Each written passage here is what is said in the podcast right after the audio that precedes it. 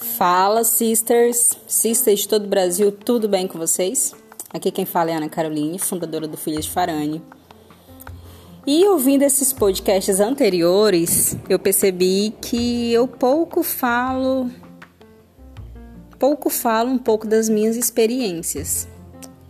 Então eu resolvi me apresentar para vocês como empreendedora hoje. É, isso veio na minha cabeça aqui porque eu estava conversando com uma outra sister e a gente acabou se conectando das nossas experiências e foi bem engraçado assim porque ela me contou as experiências dela e eu contei as minhas. E isso foi bem engraçado porque a gente viu tanto que, de coisa que a gente tinha em comum. Aí eu pensei, vou gravar um podcast sobre isso. E basicamente sou empreendedora desde os 18 é, aqui na minha cidade eu faço geleias e faço cuscuz artesanais, delivery. E durante a crise eu não me conformava em, em ficar parada. Então eu comecei a assistir live. Live, live, live, live. E live 5 horas da manhã com Joel J. Live à noite com Tiago Negro. Live meio-dia. Live 8 horas. Live com Pedro Superste. Live. Eu abri a geladeira assistindo live eu tomava café da manhã assistindo live. E eu pensando comigo, vai ter que sair algum insight. Vai sair algum insight, papel e caneta tá na mão.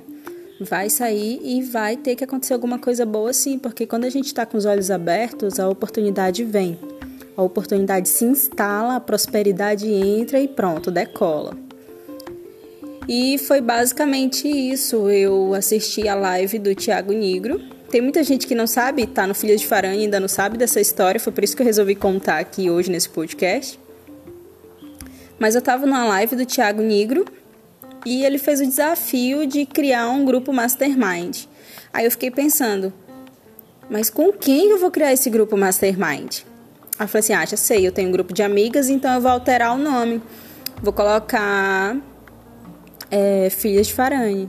Aí no mesmo momento eu printei e postei lá no, Instagram e marquei a Camila Farane. No mesmo momento ela amei, sabe? Aquela amei, amei, repostou. E no mesmo momento que ela repostou, já começou a chegar mensagens: quero fazer parte do grupo. Aí eu, meu Deus, e agora? O que, que eu vou fazer? E a Camila Farani foi me deu o desafio de tornar esse grupo com o maior grupo de empreendedorismo feminino do Brasil eu fiquei um pouco assim, é, intacta, em start, congelada, porque eu não sabia se eu aceitava, se eu pegava, se eu aceitava, se eu deixava passar. E eu pensei assim, vou pegar e depois eu penso, né? Como que vai ser? Peguei. E hoje nós estamos com mais de 44 embaixadoras em todo o Brasil. É, temos mais vagas reservas apenas para apenas para lista de espera, não sabemos ainda mas já formamos mais de 44 mulheres para fazerem a diferença. Cada uma representa seu estado, sua região. Temos mulheres que representam outros locais, do, outros locais fora do Brasil também. E a moral da história: oportunidades estão aí. É, basta você abrir os olhos, você precisa realmente também passar o filtro é, o filtro nas suas amizades, o filtro no seu dia a dia, o que, que você faz de útil, o que, que você não faz de útil. É igual o story anterior que eu falei, que você tem que ser viciada em conhecimento, você tem que ser viciada em desafios, porque isso vai te trazer resultados. E sou empreendedora na minha cidade, estou há 10 anos, é, já tive uma cafeteria, já fechei, é, dizem que os empreendedores que fecham, que falem um negócio, são os que mais têm experiências, né? E eu falo isso de boca cheia mesmo. Abri, errei e aprendi e tô aqui continuando. Comecei a focar no longo prazo. E o insight foi realmente esse, longo prazo, porque eu coloquei na minha cabeça que poderia demorar 10 anos, mas que eu iria fazer aquilo que eu queria. E que eu só precisava me organizar e que mesmo que demorasse 10 anos, eu iria estar tá ali firme e forte. E quando vocês pensarem em realizar os sonhos de vocês, os objetivos de vocês, não sejam imediatistas, sejam médio e longo prazo, porque você vai ter menos dor de cabeça, é, vai ter variáveis, vai ter variáveis sim. Só que você vai saber lidar com elas.